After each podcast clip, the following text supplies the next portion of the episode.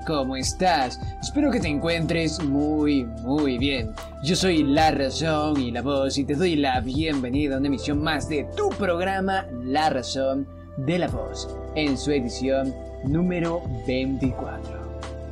Hoy te traigo las que a mi parecer son las noticias más interesantes, relevantes e importantes en el mundo gaming en Linux, aderezado con mi opinión totalmente irrelevante además de comentarte una que otra curiosidad muy curiosesca con la que me haya topado a lo largo de la semana y un evento muy triste en el mundo del retro gaming en general, el cierre de Emu Paradise.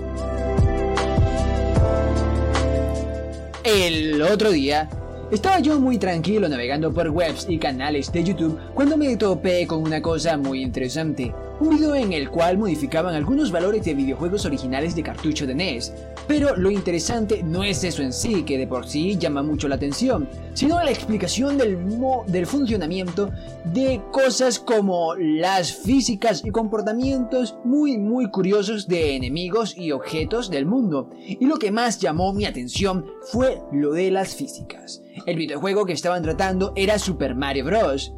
Ah, aún recuerdo cuando lo terminé por primera vez. Me siento tan viejo. Y allí se mostraba que Mario no solo se movía de un lado a otro y ya está. No, no, no, no, no, no, no. No eso tenía cierta ciencia detrás, pues verán, el personaje tenía inercia o tiene inercia y acumula velocidad mientras se mueve, lo que quiere decir que no se detiene de golpe sino que va bajando la velocidad paulatinamente y tampoco empieza a moverse de golpe, la velocidad aumenta progresivamente. Es así como el personaje toma carrerilla y empieza a avanzar. ¿Quién diría que habría tanto detrás de una mecánica tan simple como le puede parecer el moverse en un juego de 1985? Ahora sí que abrimos las puertas como tal luego de esa curiosidad con una de las noticias más recientes y más positivas, ya que nunca viene mal un nuevo lanzamiento, y en este caso es un juego de puzzles combinado con un poco de aventura llamado Evergarden que estará disponible este 16 de agosto en Steam para las plataformas Linux, Mac y Windows. Este juego cuenta con un apartado visual y artístico muy llamativo, teniendo un modelado de estilo poligonal, vistoso y muy bien diseñado. En cuanto a la jugabilidad, tenemos que es un juego que combina aventura con puzzles y que nos va introduciendo las mecánicas progresivamente, siendo bastante accesible y envolvente, teniendo acceso progresivamente a mecánicas mucho más profundas y complejas mientras más tiempo le dediquemos. Este maravilloso título tiene aún más para dar, como lo es su bella historia basada en algunas experiencias vividas por los fundadores de Flippy, el estudio creador, una verdadera carta de amor, con escenarios vibrantes llenos de luz, vida y color, con animales que parecen hechos de origami, Sensación reforzada por el estilo poligonal con el que se ha diseñado todo de una forma bonita y elegante. Sin duda, va a ser toda una experiencia. Recuerda que estará disponible este 16 de agosto. De un lanzamiento pasamos a otro, y es que Chop ha llevado al límite los filos de sus armas para por fin salir del Early Access este 31 de agosto, y en contraposición total al anterior, este juego es brutal, sangriento, vulgar, sangriento y muy muy sangriento. Le dije que era sangriento porque lo es. Con una cámara de perspectiva lateral en 2D, es un juego de plataformas y acción que nos ofrece una gran variedad de modos de juego y un plantel de personajes con habilidades únicas que seguramente harán de este un juego al que dedicarle muchas, muchas horas. Es frenético, salvaje y misericorde. Hay desmembramientos por todas partes. Es lo que encontrarás en esta obra que no busca nada que no sea entretener y divertirte con algo que lo diferencia muy claramente de otros títulos de este estilo, y es que tiene escenas de muertes especiales que se muestran en toda la pantalla al hacer ciertas acciones específicas, con mucha, mucha calidad, en una brutalidad y desenfreno que son dignos de ver. Job estará disponible a partir del 31 de agosto en Steam para Linux, Mac y Windows el, que sigue no es un lanzamiento como tal, sino más bien una inclusión, actualización, release, como quieran decirle. Lo cierto es que es Perspectrum, un juego de plataforma y puzzle en 2D.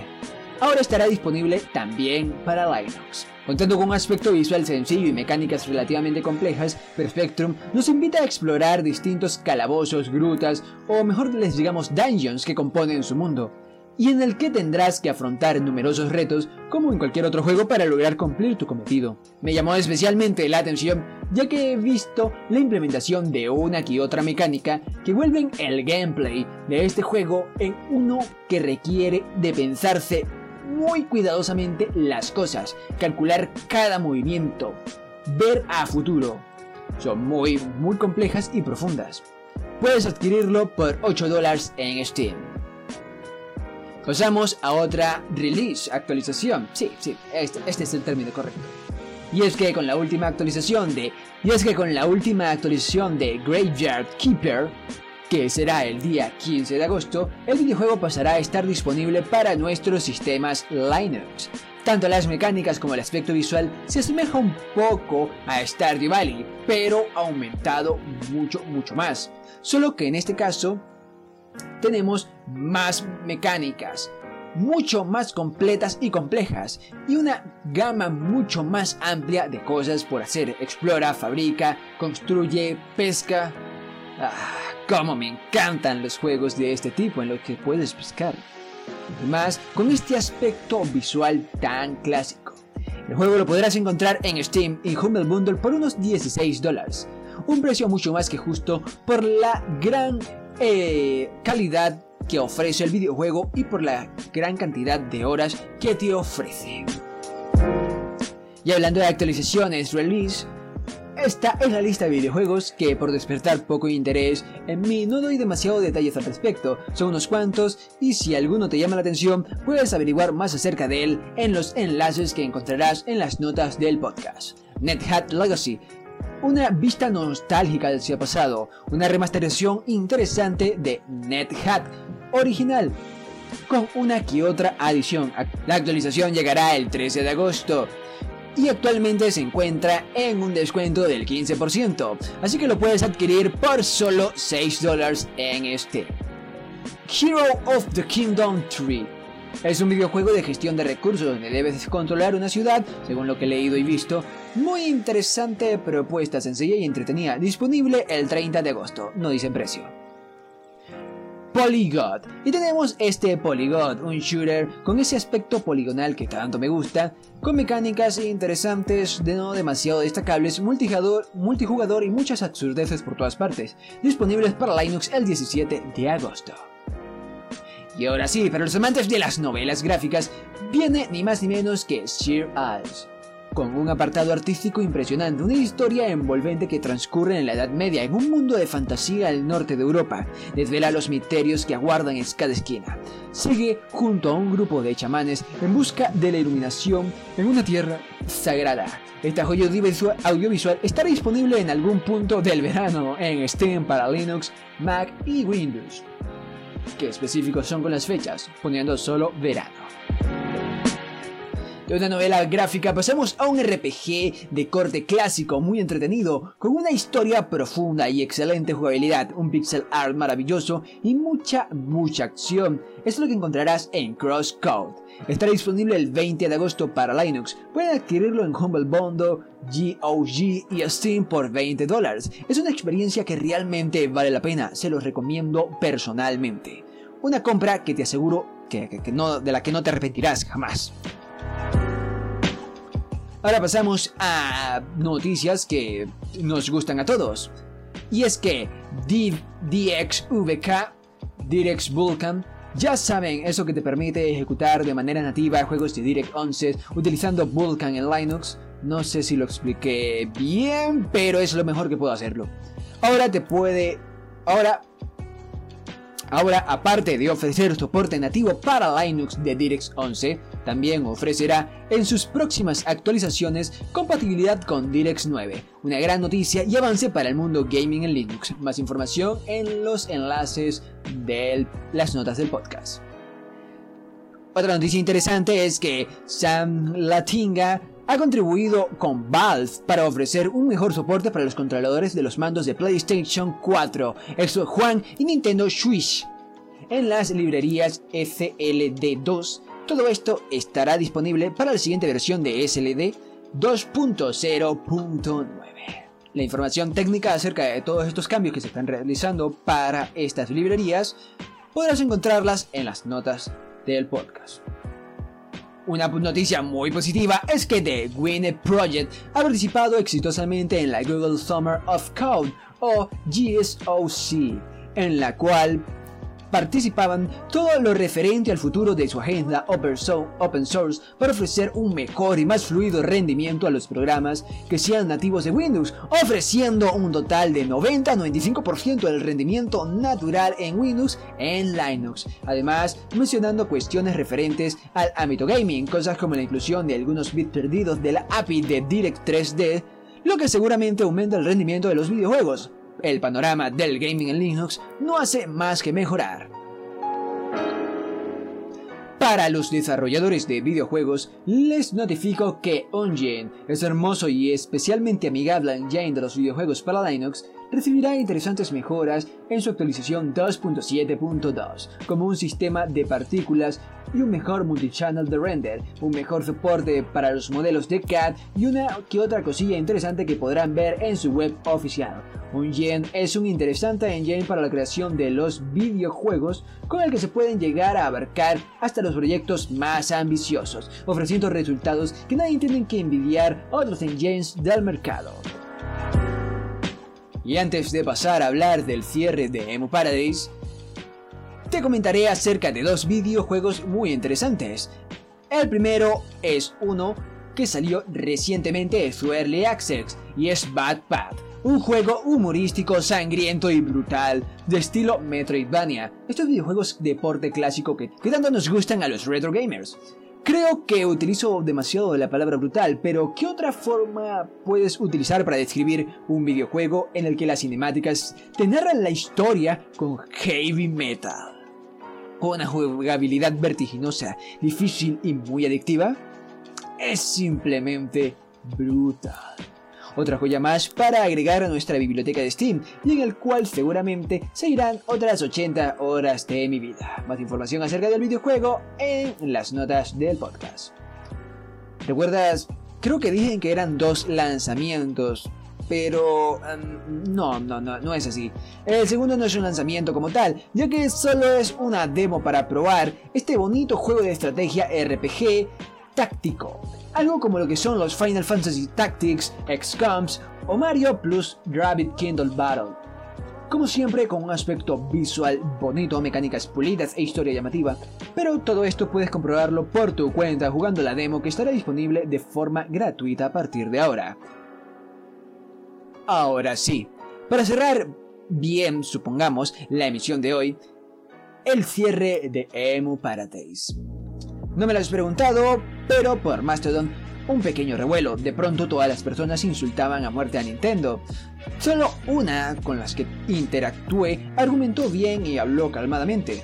Te digo que si vuelves un debate de ideas, una discusión aguerrida y apasionada, y de pronto te pones a insultar de manera personal a mansalva a todo el mundo, pues quizás como que no lleves la razón. Digo yo, no lo sé, no soy nadie para jugar. Pero la cuestión no es eso en sí, sino la noticia. Emu Paradise cerró debido a las presiones realizadas por compañías que son dueñas de las licencias de los videojuegos que publicaban.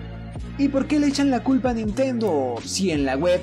Sí, porque puedes entrar aún a la web, pero no hay nada para descargar. No especifica por cuál compañía cerró o cuál compañía ejerció las presiones. Esto se debe a que hace un tiempo otros dos portales grandes e importantes de Rooms cerraron porque Nintendo los demandó y por grandes cantidades de dinero.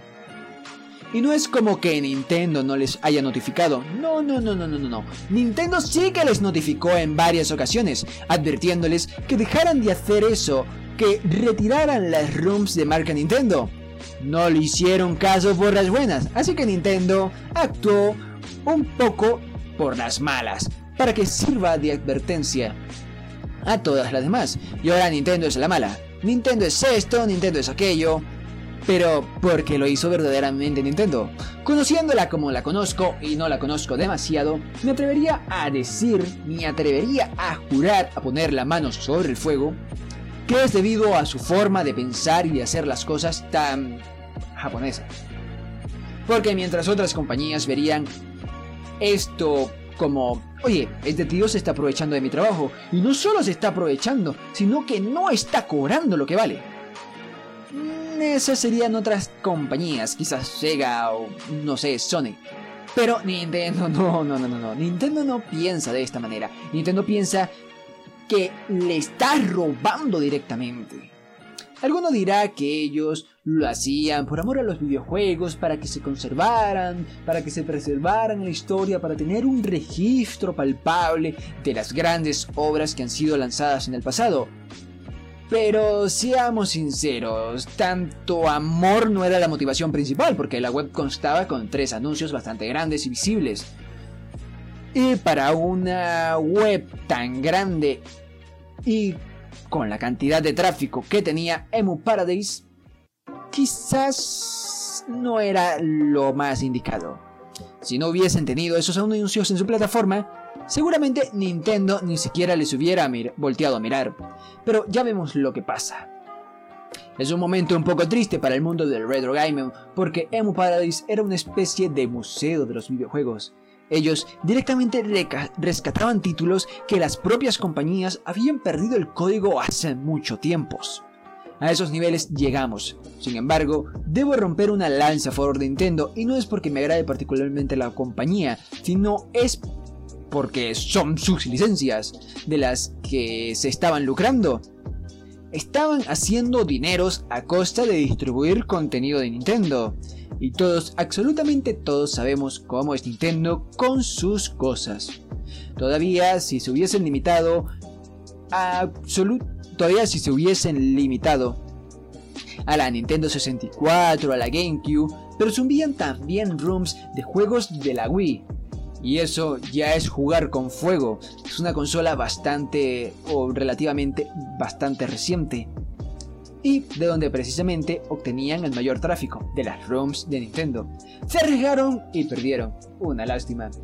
Alguien pensará, pero Nintendo, ¿cómo quiere que consigamos entonces esos juegos que están descontinuados desde hace tanto tiempo y tú mismo acabas de decir que son difíciles de conseguir? Si no es mediante estos sitios web, bueno, hay lugares de lugares. Hay webs que son legales o que llaman mucho menos la atención, que son más pequeños y que no tienen ni un solo anuncio en toda la página, que son las que yo utilizo personalmente. Esos portales sí suben las rooms por amor al arte y no juzgo a Paradise por obtener beneficio económico haciendo algo que amaban.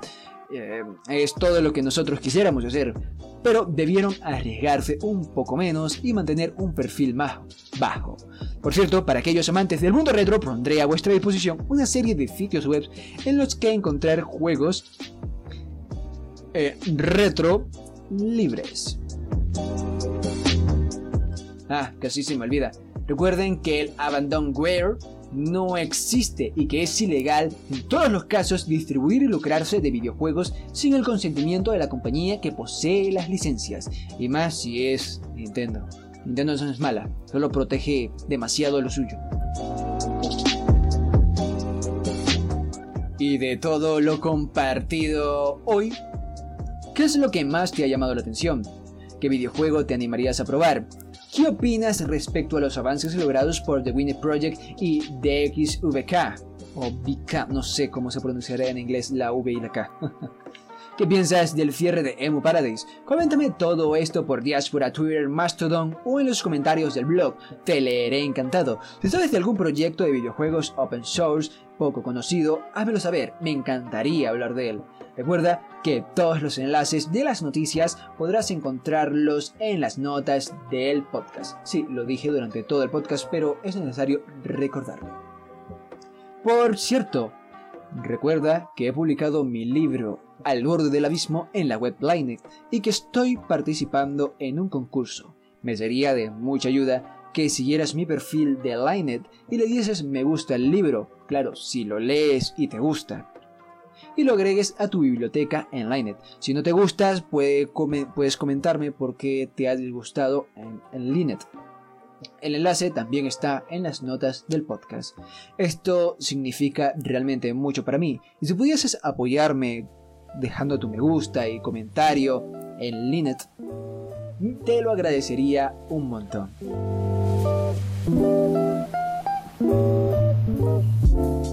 Yo me despido no sin antes darle un agradecimiento especial lleno de mucha grasa y colesterol del bueno a Juan Febles de Podcast Linux, ya que gracias a su curso de podcasting es que pude crear este pequeño y humilde espacio al que con mucho cariño llamo La Razón de la Voz.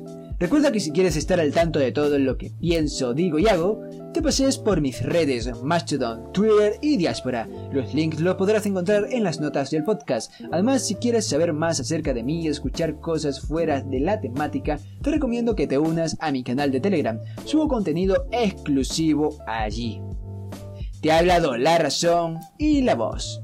Nos vemos en una próxima emisión. Nas Leven is the la vida es bella. Adiós.